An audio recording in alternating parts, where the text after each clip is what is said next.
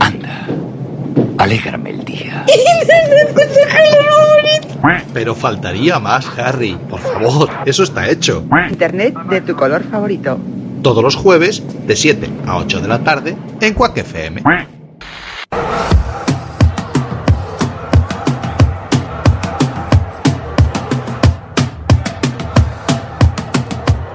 10 y 20 de la noche seguís escuchando Quack FM en este martes de series con spoiler.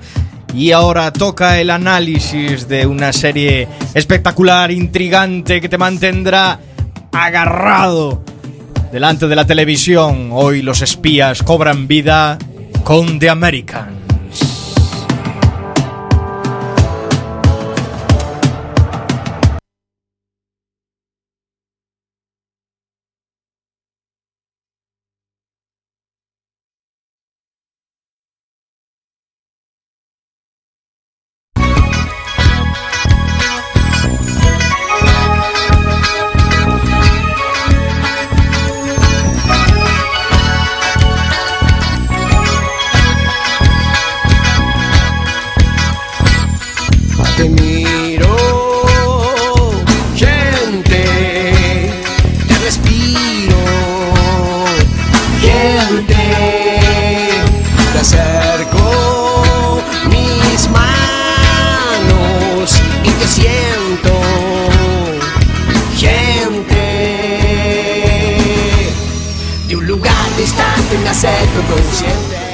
Buenas noches, conciencias.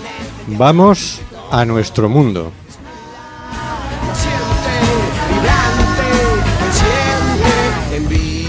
Estamos en Cuac FM en el programa Simplemente Gente, programa sobre la diversidad cultural en Coruña y sobre los derechos de las personas migrantes. Hoy, miércoles 5 de diciembre, Día Mundial del Suelo y Día Internacional del Voluntariado.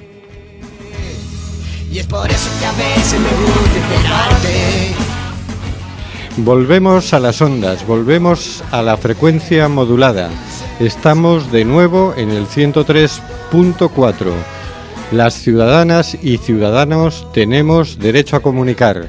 Cuac ha vuelto.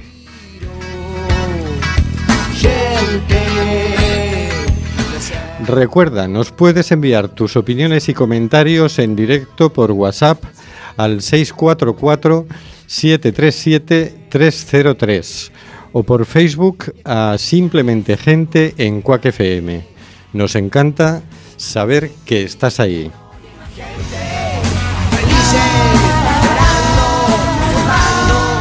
Seguimos denunciando los vuelos de deportación de inmigrantes que realiza Europa por medio de las compañías Air Europa, Aeronova y Swifter. No vueles nunca con estas compañías. En esto no han cambiado las cosas con el nuevo gobierno.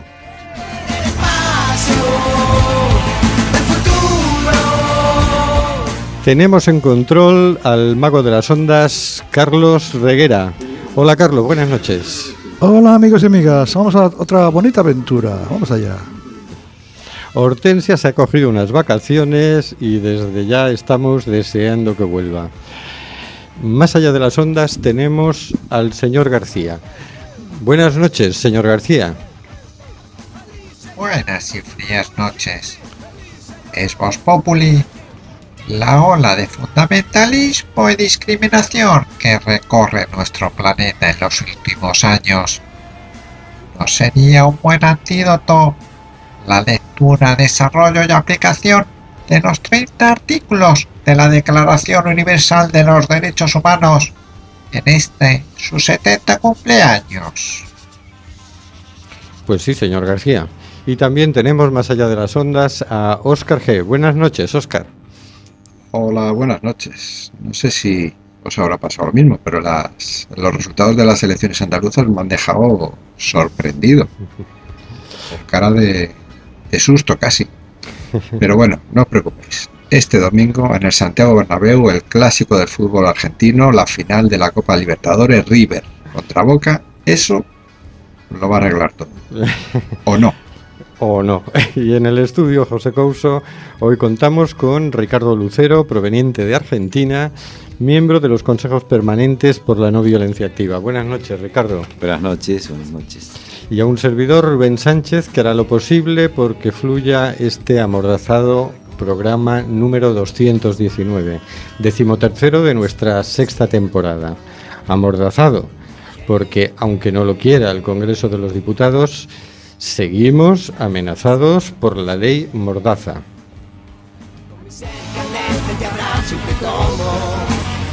Estamos en el programa Simplemente Gente en Cuac FM, emitiendo nuevamente por el 103.4 de la frecuencia modulada. Y vamos con el editorial. Ha entrado Vox en el Parlamento de Andalucía. Vox es un partido que plantea levantar un muro infranqueable en Ceuta y Melilla.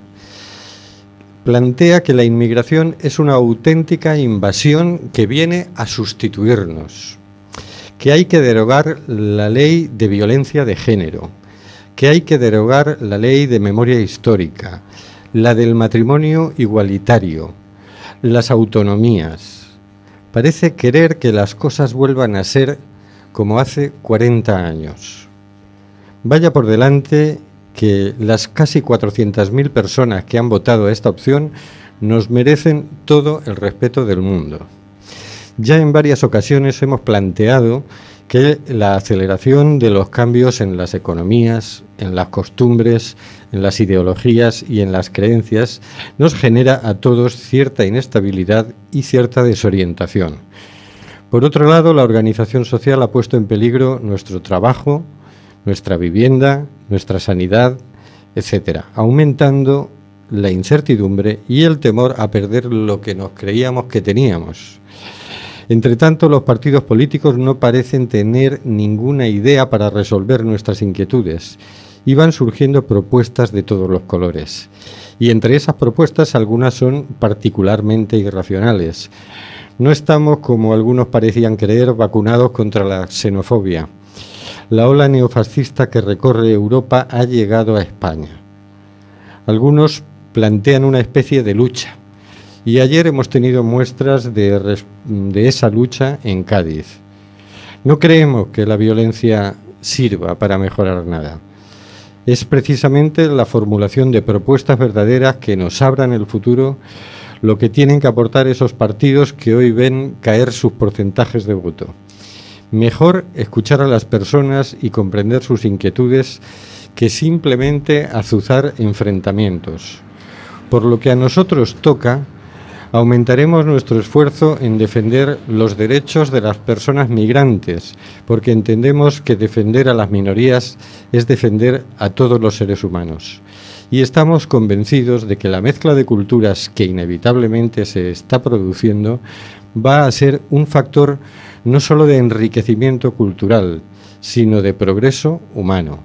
Planteamos, pues, la solidaridad, la coherencia como guía de conducta, el diálogo y la palabra como única arma de lucha. Hay que reconstruir el tejido social que el sistema ha destruido. Hay que construir redes de afectos, de vecindad y de solidaridad sin ningún tipo de discriminación. Esta semana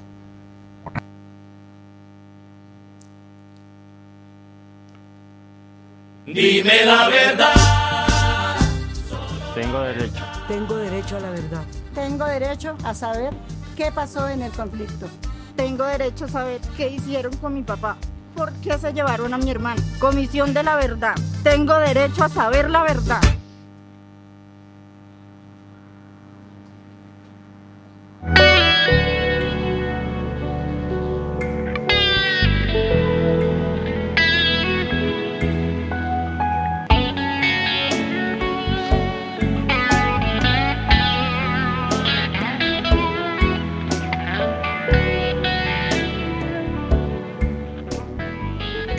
Semana, una más, traemos a la sección una noticia tomada de la agencia de noticias Presenza, agencia especializada en noticias sobre la paz, la no violencia y los derechos humanos, que cumple 10 años. La noticia nos dice, Colombia. Comisión de la Verdad inicia su mandato con un primer encuentro. Con el primer encuentro por la verdad, la comisión inició el pasado jueves su mandato oficial de tres años, en el que la dignificación de las víctimas será el eje central de su trabajo, y los territorios el escenario privilegiado para la construcción del informe final.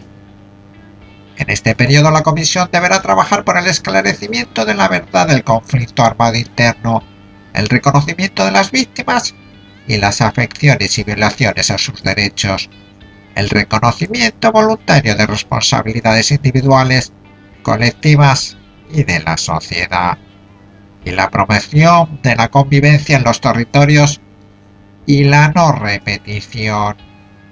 La Comisión considera la verdad como un derecho de los y las colombianas, como un bien público necesario para que se profundice la democracia y el buen vivir de este las próximas generaciones, por lo que buscará una verdad histórica y humana. En su objetivo de esclarecer lo sucedido, la Comisión se propone explicar por qué Colombia se ha visto envuelta en un conflicto armado interno de medio siglo, quién se benefició, identificar los patrones que, combinados entre sí, se han hecho que se repita la violencia. El mandato de la Comisión incluye igualmente determinar las responsabilidades colectivas que se deriven del esclarecimiento de las violaciones de los derechos humanos y de las infracciones al derecho internacional humanitario. Para esto, escuchará a los presuntos responsables que deseen contribuir al esclarecimiento de la verdad y garantizará condiciones plenas para la libre narración. La Comisión de la Verdad fue creada por el acuerdo final para la terminación del conflicto y la construcción de una paz estable y duradera, firmado en noviembre de 2016 hace parte del sistema integral de verdad, justicia, reparación y no repetición, junto con la Jurisdicción Especial para la Paz y la Unidad de Búsqueda de Personas dadas por desaparecidas. Es una institución del Estado con rango constitucional independiente del gobierno. No tiene facultades judiciales, es decir, no puede juzgar ni condenar a nadie, y no es la entidad encargada de la reparación a las víctimas. De la comisión hacen parte cinco mujeres y seis hombres, entre ellos el sacerdote Francisco de Rux, quien la preside. La comisión está compuesta por Lucía González, Alejandra Miller, Ángela Salazar, Patricia Tobón, Marta Ruiz, Alejandro Valencia, Carlos Bedistain, Saúl Franco, Alfredo Molano y Carlos Ospina.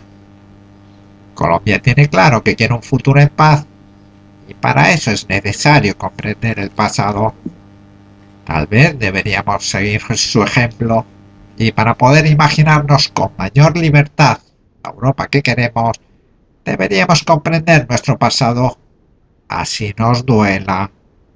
¿Acaso no es momento de imaginar cómo será esta Europa de los derechos humanos? Con el hashtag Dime la verdad, la Comisión hace una invitación para acompañar en los próximos tres años de mandato a construir un relato que dé cuenta de lo que pasó en casi 60 años de conflicto armado a colombianas y colombianos. Os dejamos con el spot. Dime la verdad. Tengo derecho. Tengo derecho a la verdad. Tengo derecho a saber qué pasó en el conflicto. Tengo derecho a saber qué hicieron con mi papá.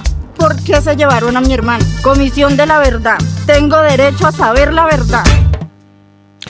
60 años de conflicto armado y ahora hay que tratar de esclarecer qué pasó y apuntar a una reconciliación. ¿Cómo lo ves, Ricardo? Bueno, un tema tan delicado, tan humano, en base a muchas veces actitudes globales inhumanas, ¿no es cierto? Como generadoras de, de la base de la violencia. La, la ambición, la posesión, todo lo que hace que las personas se diferencien en vez de hermanarse. ¿no? Entonces, bueno, es un conflicto que, que lleva tantos años y que requiere reconciliación profunda. Eso es lo que queremos. ¿no? Porque además la violencia no solo tiene el efecto inmediato de destruir, sino que luego deja secuelas. Es como, no solamente es como cuando coges la gripe, no solamente pasas mal el rato mientras tienes la gripe, sino que luego quedas muy debilitado tiempo después, ¿no? Eh, sin embargo, fíjate, ahora mismo se vive un ambiente aquí como muy propicio a la- al enfrentamiento, a la violencia. Anoche mismo hubo disturbios en Cádiz. Es como si hubiera ganas de, de ello. ¿Qué, qué nos pasa que tenemos, que no aprendemos de la lección? Bueno, este, es, es- es muy claro que el, el nivel de frustración de la población en general es muy alto. Y eso necesariamente este, tiene una respuesta que puede ser violenta para adentro, enfermándose o, o tratando mal a los íntimos, o para afuera en, en las formas que vemos, no más en, en las noti- las noticias, en las formas de, de acceso a la información. ¿no? Entonces yo veo que hay una gran base de frustración producto del exacerbamiento del consumismo, que innecesariamente este, genera frustración, además de una postura un poco individualista de vida, donde uno con todo derecho protege a los suyos, pero desconecta del ajeno. del- entonces deja esa labor a este, funciones o estatales o ONGs que en realidad pueden hacer a medias. Muy bien, pues vamos a escuchar un paso hacia la paz.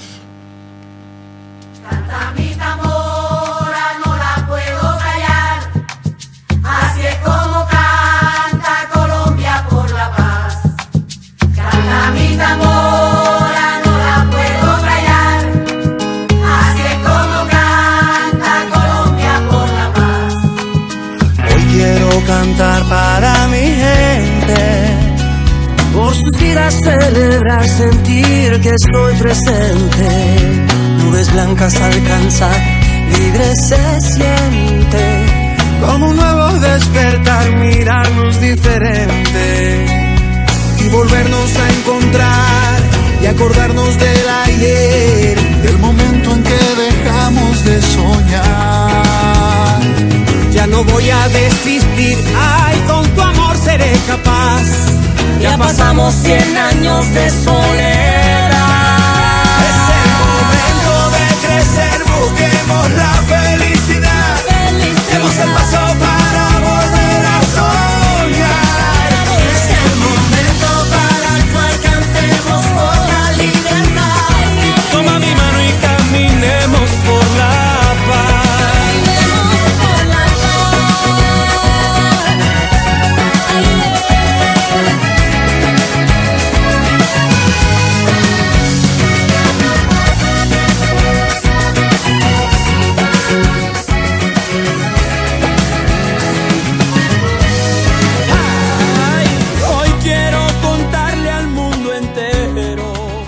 Y nos van entrando ya mensajes por WhatsApp. Por un lado nos llega un mensaje que dice, hola, buenas noches a todos.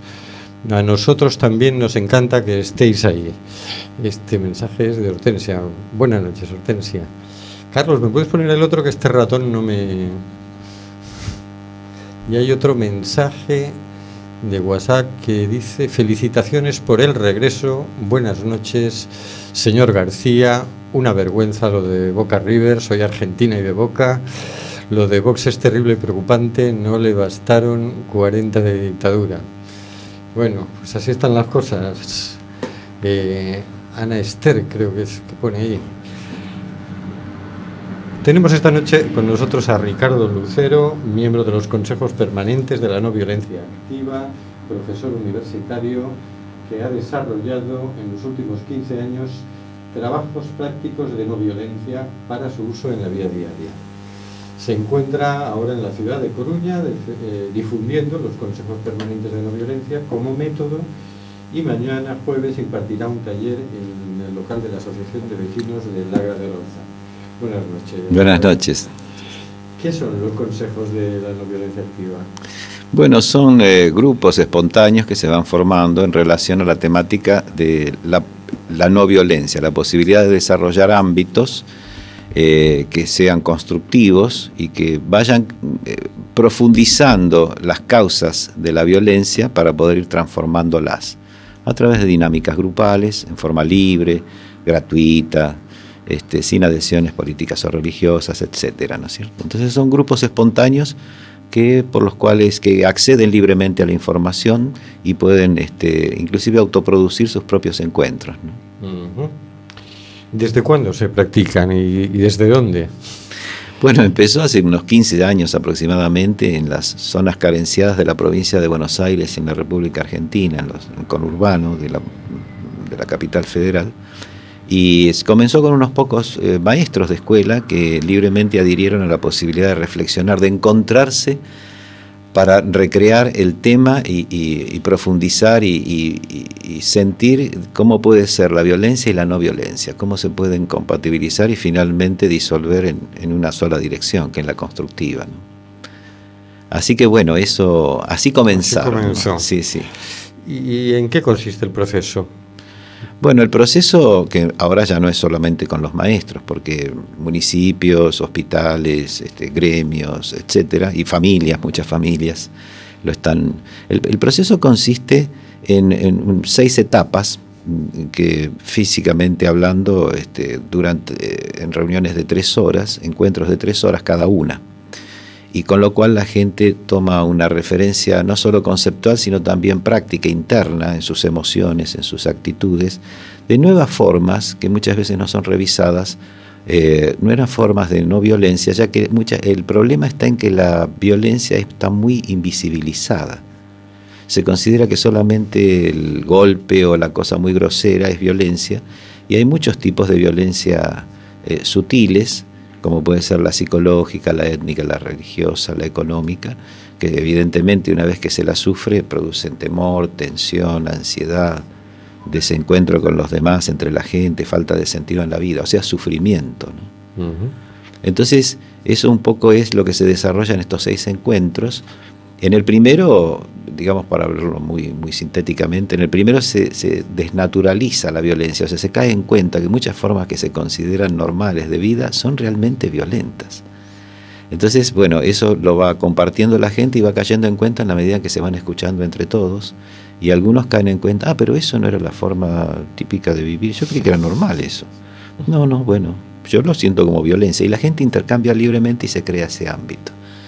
En la segunda parte eh, se trabaja sobre el, nihilismo, o sea, toda la creencia tan fuerte de que no es posible ningún tipo de cambio, ni global ni puntual.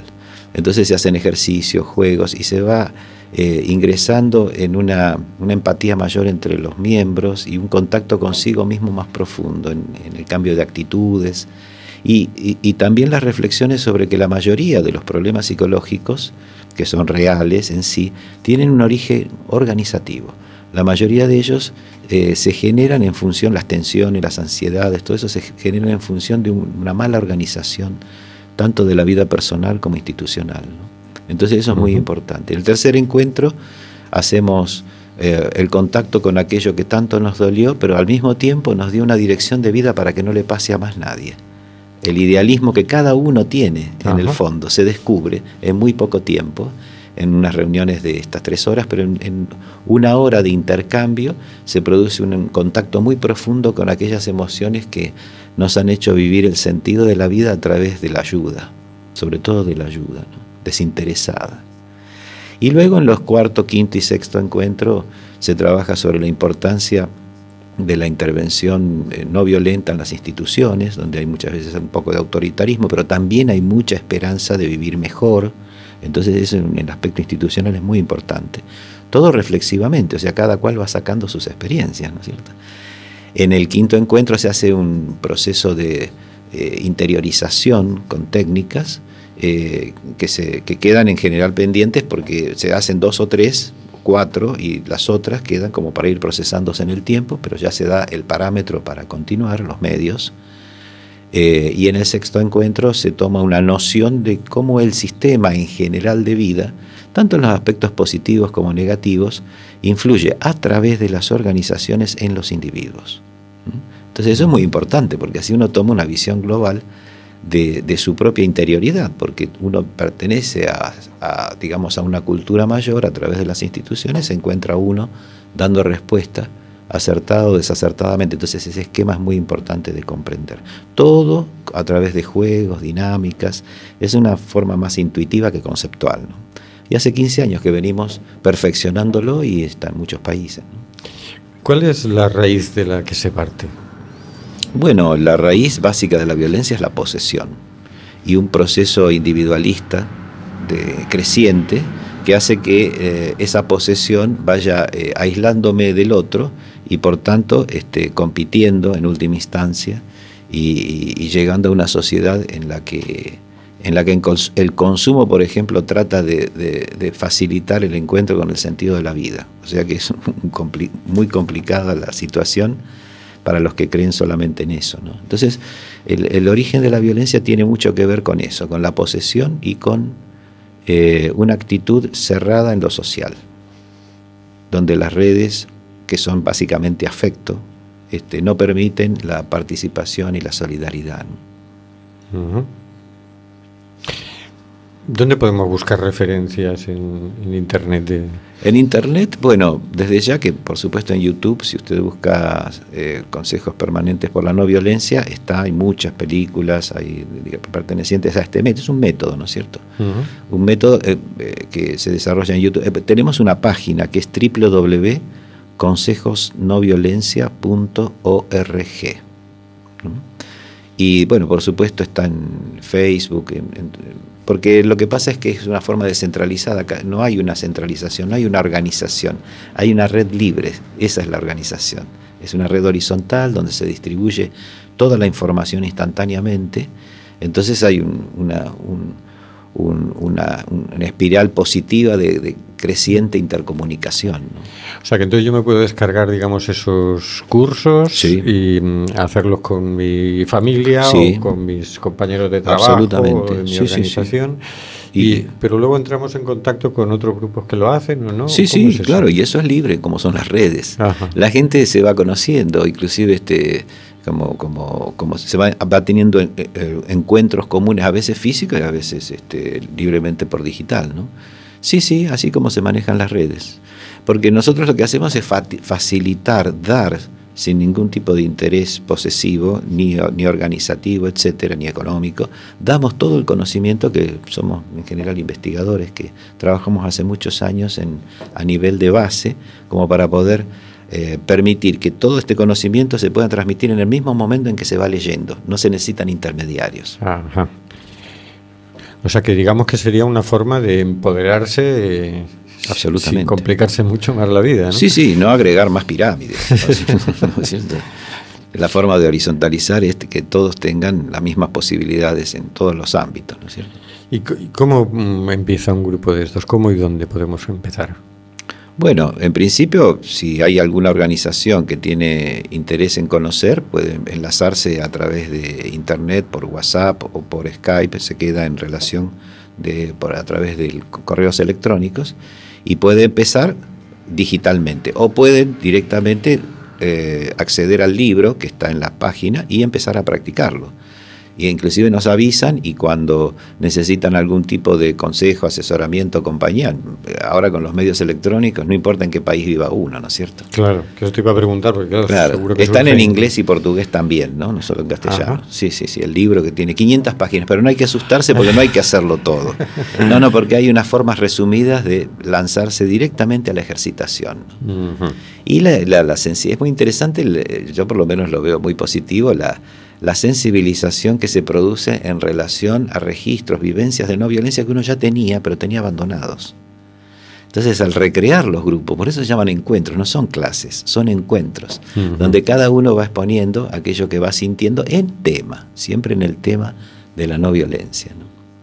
Claro, porque entiendo que de lo que estamos hablando es de eh, que uno va uno se siente violento, se siente o bien atacado o bien a punto de atacar y busca una alternativa, busca otro comportamiento, otra respuesta y, y a eso entiendo que trata de ayudar esto. Este Por método, supuesto, ¿no? claro. Hemos aprendido históricamente los seres humanos, desde la época del, del, tan querido Gandhi, de la no violencia, Nosotros hemos un poquitito agregado la no violencia activa, o sea, es la no violencia, la no respuesta re- reactiva ante un- una provocación de cualquier tipo, no solo física, ¿no es cierto?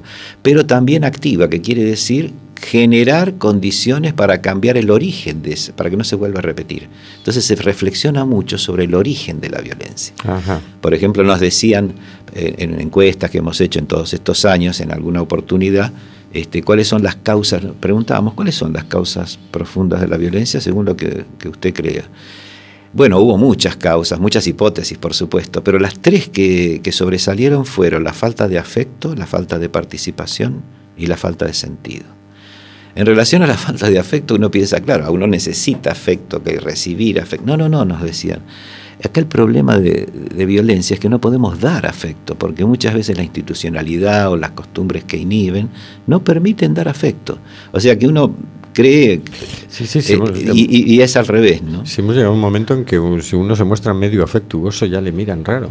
Claro, pero hay, hay grupos que justamente se, se- se afirman en ese afecto, inclusive porque el afecto se muestra también a través de las acciones, ¿no es cierto? Claro. Entonces, bueno, en ese sentido nos decían también de la participación, que bueno, la participación es relativa porque la mayoría de la gente tiene que seguir un argumento casi inamovible. Entonces, bueno, se siente esa presión y, y considera que es, es base de tensiones, de angustias, etcétera. ¿no?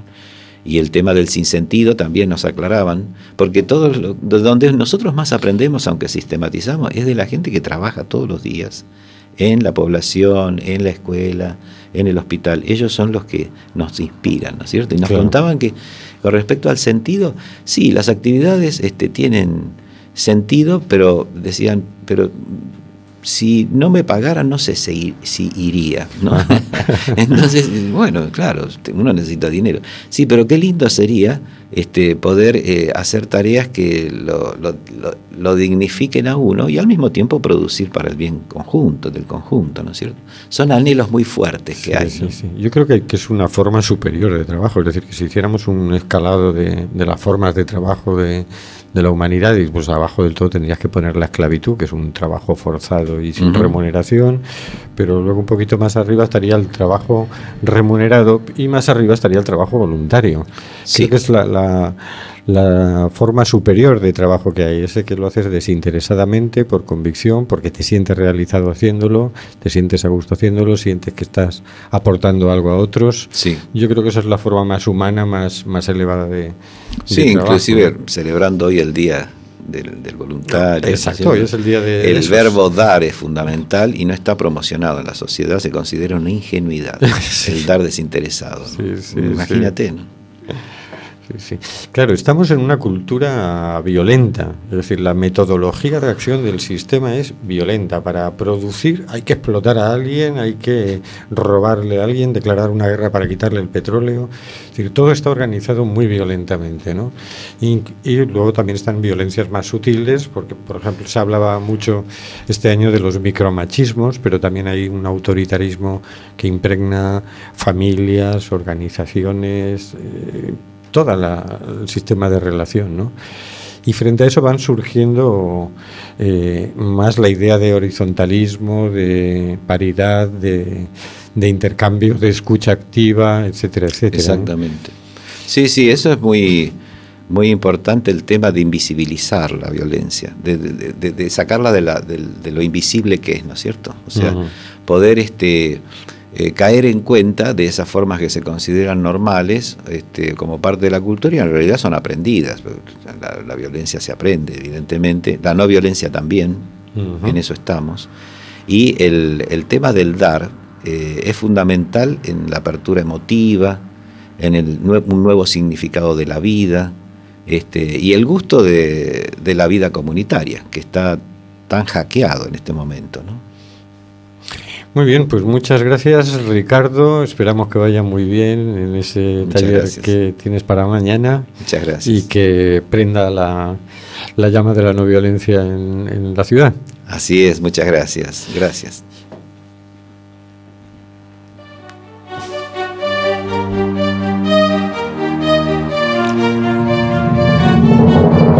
Nos hemos enamorado de una palabra, la más hermosa de todas, la única que describe algo que no hay, paz. Nos hemos enamorado de una idea, la única que cuenta de verdad, llevar la paz y la no violencia por el mundo. Y lo estamos haciendo, con la mayor marcha mundial que la humanidad haya conocido jamás. La marcha por la paz y la no violencia. Un recorrido que pasará por más de 100 países, seis continentes, con la participación directa de millones de personas.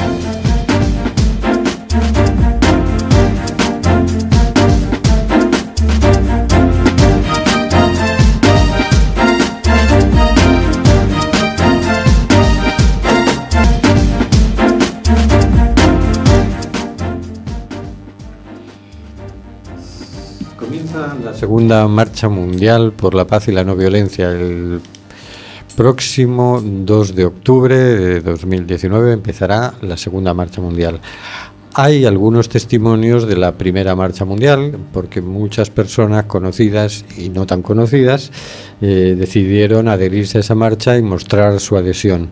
Vamos a escuchar a algunas de las personas que adhirieron a la primera marcha mundial por la paz y la no violencia. Las guerras mienten. Ninguna guerra tiene la honestidad de confesar yo mato para robar.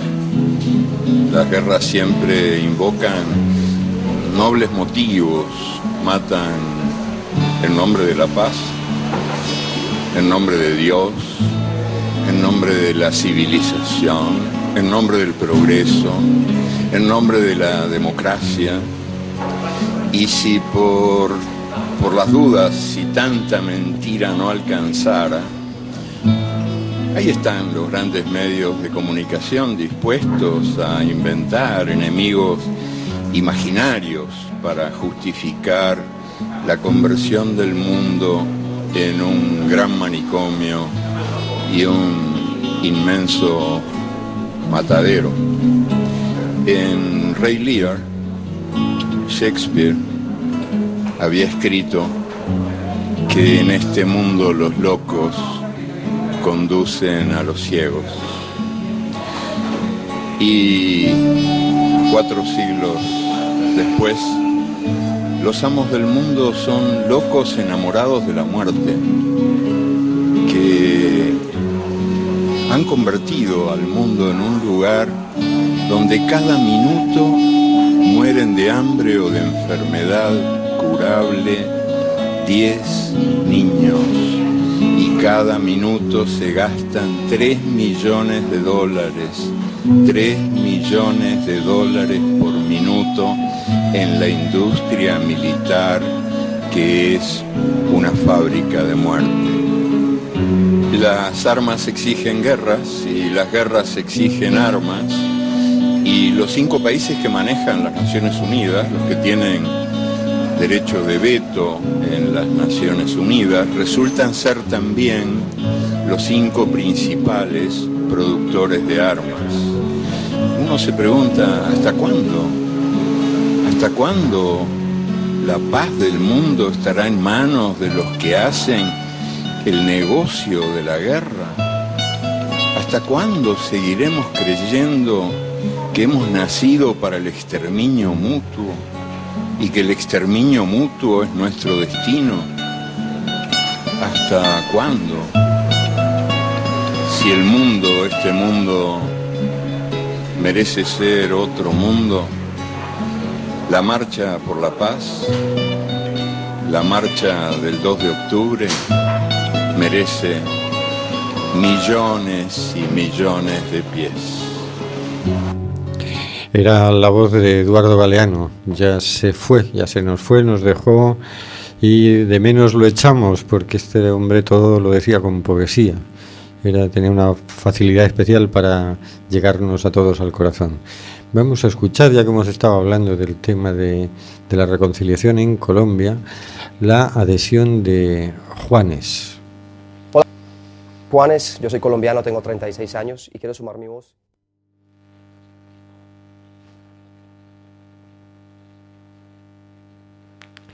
Se nos ha ido la adhesión de Juanes. Vamos a ver si en control son capaces de recuperarlo, porque esperamos que también Juanes esta vez se, se vuelva a plegar a... Hola, ¿cómo están? Mi nombre es Juanes, yo soy colombiano, tengo 36 años y quiero sumar mi voz y mi fuerza para la Marcha Mundial por la Paz y la No Violencia que pasará por Colombia. Así que a todos, por favor, unamos nuestra fuerza para que se acabe la guerra, para que se acaben las armas nucleares, para que el hombre pueda vivir en paz. Invitar a todos los colombianos, a todos los amigos de Latinoamérica, para que juntos marchemos, para que se acabe cualquier manifestación de la violencia. Por favor, señores, este es nuestro último territorio, nuestro último espacio. Tenemos que salvarlo, tenemos que convivir todos juntos aquí. Vamos a marchar todos, vamos a elevar nuestro espíritu Y tenemos también una adhesión de eh, Fran Gómez Payas. Fran Gómez Payas es un corredor de moto que eh, cuando comenzó la marcha mundial estaba en Buenos Aires, en el rally Buenos Aires-Dakar. Y alguien le entregó un cartel de la marcha mundial, él lo puso y salió en la prensa de, de España, salió en las portadas de la prensa. Entonces empezamos a buscar a ver quién era este hombre y resultó ser que era de aquí al lado, era gallego, de un pueblecito de por aquí y terminamos entrando en contacto con él. Entonces mm, hablamos con él, eh, nos contó la, la anécdota ¿no? y empezamos, le, le explicamos ya más despacito la marcha mundial, que él no tenía mucha idea de qué era la cosa, ¿no? y se sumó con todas. Entonces, eh, una iniciativa que hubo aquí en, en Galicia fue que una artesana nos hizo gratis una gaita que le llamamos la gaita peregrina. Y entonces esa gaita, en, por todos los lugares por los que pasaba la, la ruta gallego-portuguesa de la marcha mundial, iba pasando esa gaita. Y en cada lugar un gaitero diferente iba tocando esa gaita. ¿no? Eso fue una idea que mm, fue tomando un café con él, con Fran Gómez Payas, eh, que decíamos que queremos de alguna forma mm, presentar Galicia en la marcha mundial y no sabíamos cómo, cómo hacerlo. Y él dijo, una gaita, una gaita. Entonces él con la moto era el, el portador de la gaita. Él cogía en un, tocaba el gaitero la gaita, eh, pues empezamos en el cabo de Finisterre, en el fin de la tierra, ¿no? Entonces él se ponía la gaita con su funda en tal, arrancaba la moto y llevaba la gaita al siguiente lugar.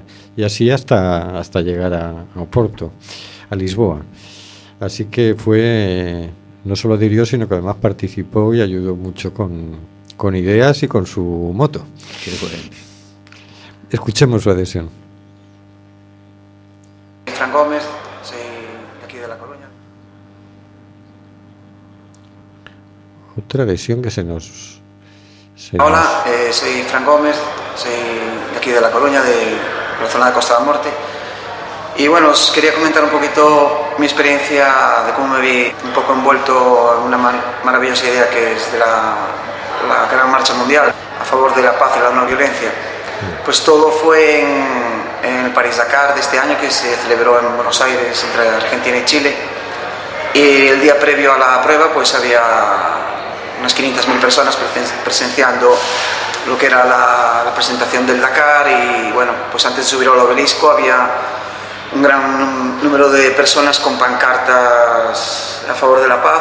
Yo realmente no sabía bien en qué consistía lo de la marcha mundial y me presté a llevar una pancarta en mi moto y bueno, al parecer hizo bastante ruido lo de la foto con lo de la marcha mundial y al llegar aquí a, Galicia pues gente encargada de, promover esta marcha mundial me lo explicó y desde entonces pues estoy colaborando con ellos e intentando llevar a cabo un- una, una marcha entre Galicia y Portugal con iniciativas como por ejemplo lo de llevar una gaita gallega cedida por algún artesano gallego a modo de antorcha olímpica e intentar pues congregar a muchos pilotos y gente de todo tipo a colaborar a, a llevar esta pues esta gaita y que la toque alguien en Punta de Vacas que es donde se acaba la marcha mundial. Desde aquí me gustaría hacer un llamamiento a, todo, a todas aquellas personas que, bueno, pues que, le- que amen la paz y, y que estén a favor de los derechos humanos, pues que el día 24 de noviembre, pues en Finisterre haremos una macro fiesta donde al día siguiente se, hará- se dará la salida para llevar la gaita y que haga el recorrido todo hasta, hasta Punta de Vacas. Y, y esperemos que, bueno, que colaboremos todos y yo desde luego ya estoy enamorado de este proyecto y os animo a que lo hagáis también. Muy bien, esa era la voz de, de Fran Payas. Vamos a escuchar la canción eh, Tu voz contra la violencia. Soy Matías, el ganador del concurso de Tu voz contra la violencia, tengo 18 años y estamos en el Castillo Records para grabar nuestro tema. Mi nombre es Damián Mancilla, me dicen Wolf, tengo 21 años de edad, gané el concurso El combate de los raperos para el programa Quiero y estamos armando en conjunto con Matías un tema en contra de la violencia. Si uno quiere cambiar las cosas, creo que tiene que, que ser uno el, que tome iniciativa y, y pueda formar parte de ese cambio, porque si uno no cambia, no puede esperar que cambien los demás. Bueno, vamos a probar una. Dale. ¿Empezamos, Wolf? Sí. Yeah. Yo sé que los problemas a lastimar verbalmente te incitan, porque no solo los golpes duelen, las palabras también lastiman. Es normal que no te des cuenta que esto pasa, porque vemos la violencia en la calle y también en la plaza, mismo en tu casa. Prende la tele y mira lo que pasa. Yeah.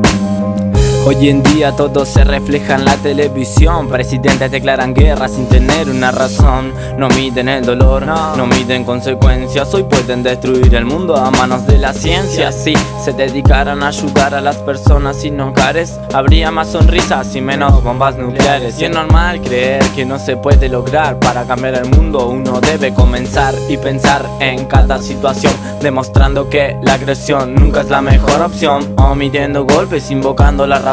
Nuestras voces son más fuertes que la represión. Y sé que no es fácil romper con el protocolo. Y puede que estés frágil, pero nunca vas a estar solo. No, nunca vas a estar solo. Yeah. Es hora de cambiar los rumbos y alejarlos de la decadencia. Con fe y con paciencia se puede crear conciencia. Demostrarle a todos que también importa tu existencia. Y es hora de cambiar los rumbos y alejarlos de la decadencia. Con fe y con paciencia se puede crear conciencia. Demostrarle a todos que también importa tu existencia. Los golpes te los da la vida, no las personas. Los insultos van en contra del problema que tanto cuestionas.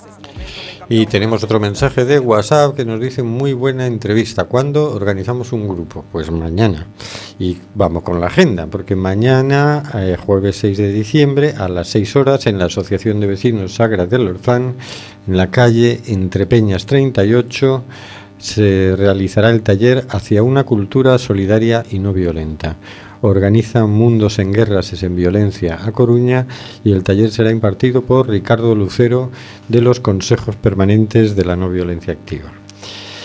Y la semana que viene tenemos las Semanas en Fronteras en Carballo.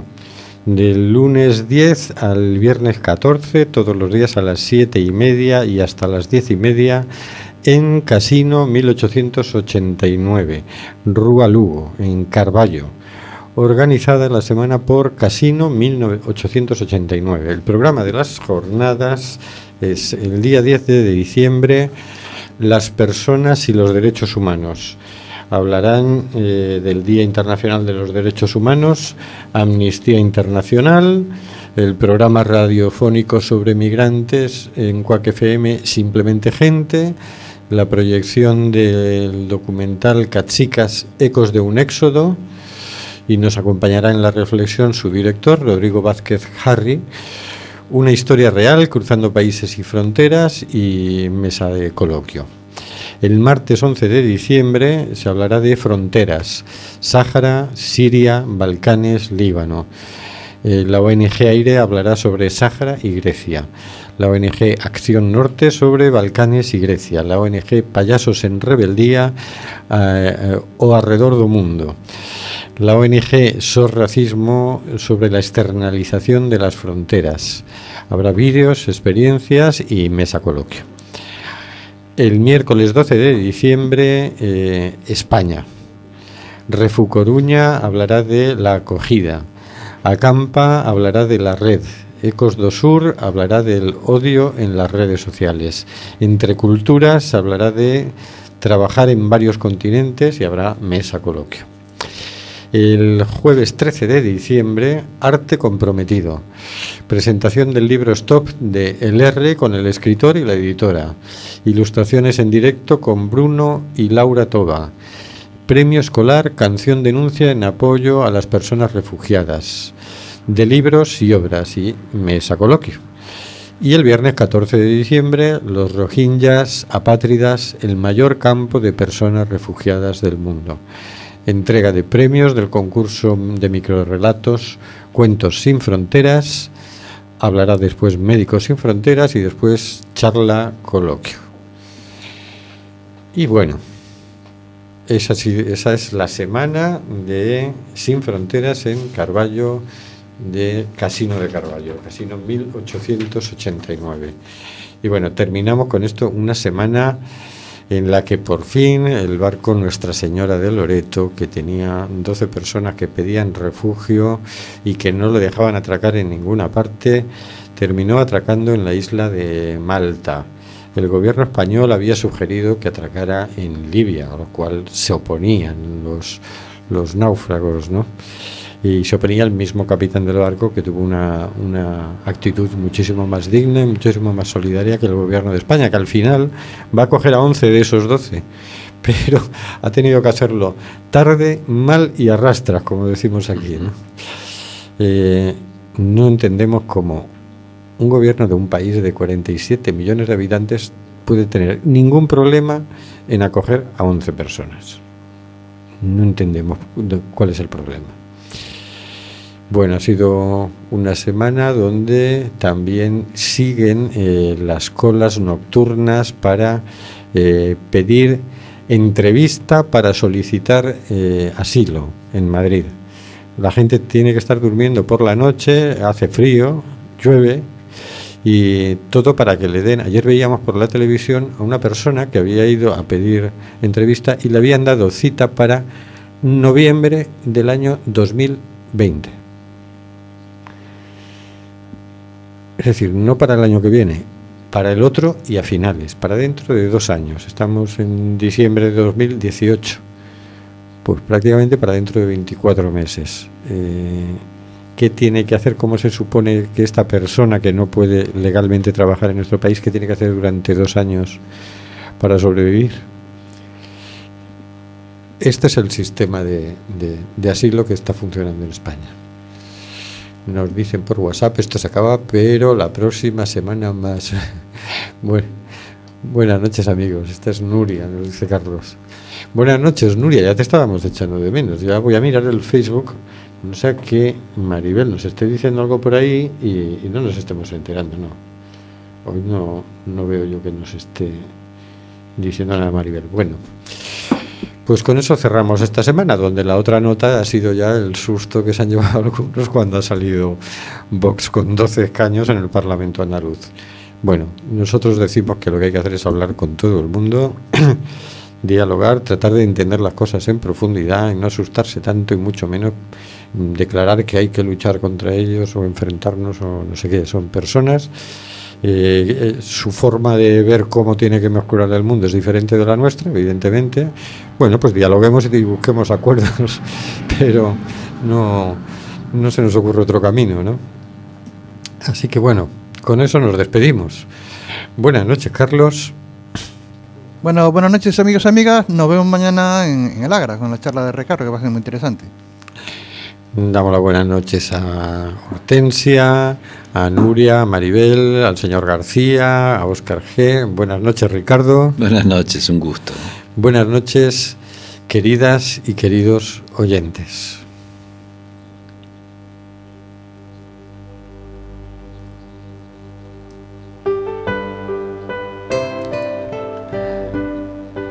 Está muriendo gente en el Mediterráneo.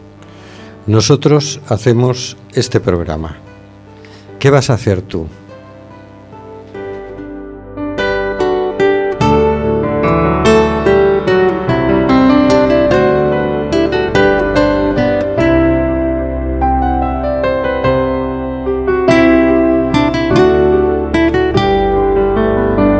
De Amazonas nos llega el suspiro que alimenta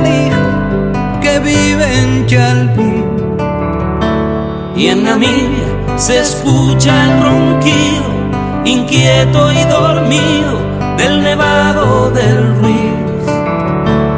Mientras que hoy la pampa abraza Berlín. Se despierta New York.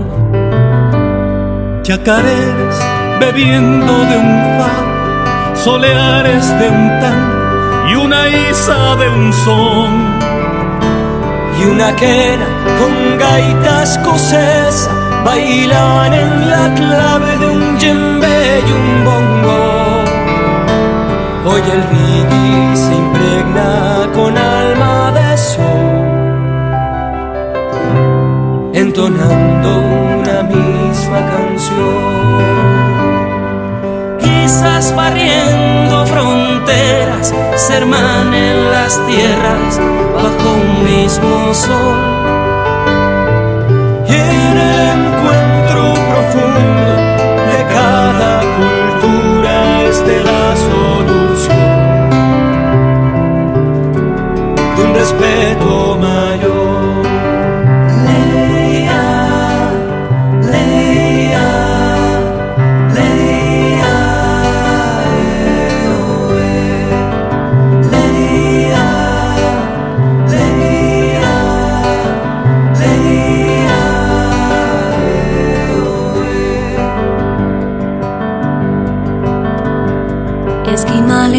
mantienen el rito de mayas, fulani, obambo y boló. Y en la sangre del Inca cohabitan ancestros bantúes, bereber y zulú. Hoy se empeña el ADN en forjarnos igual. Esqueletos de un mismo crisol. Musulmanes, hindúes, budistas brindan letanías o mismo Belén. Y cristianos, judíos y animistas bautizan doctrinas sobre la misma fe. El versículo es ley, se apoya la el respeto escribe religión. Pienso en mi verso desnudo.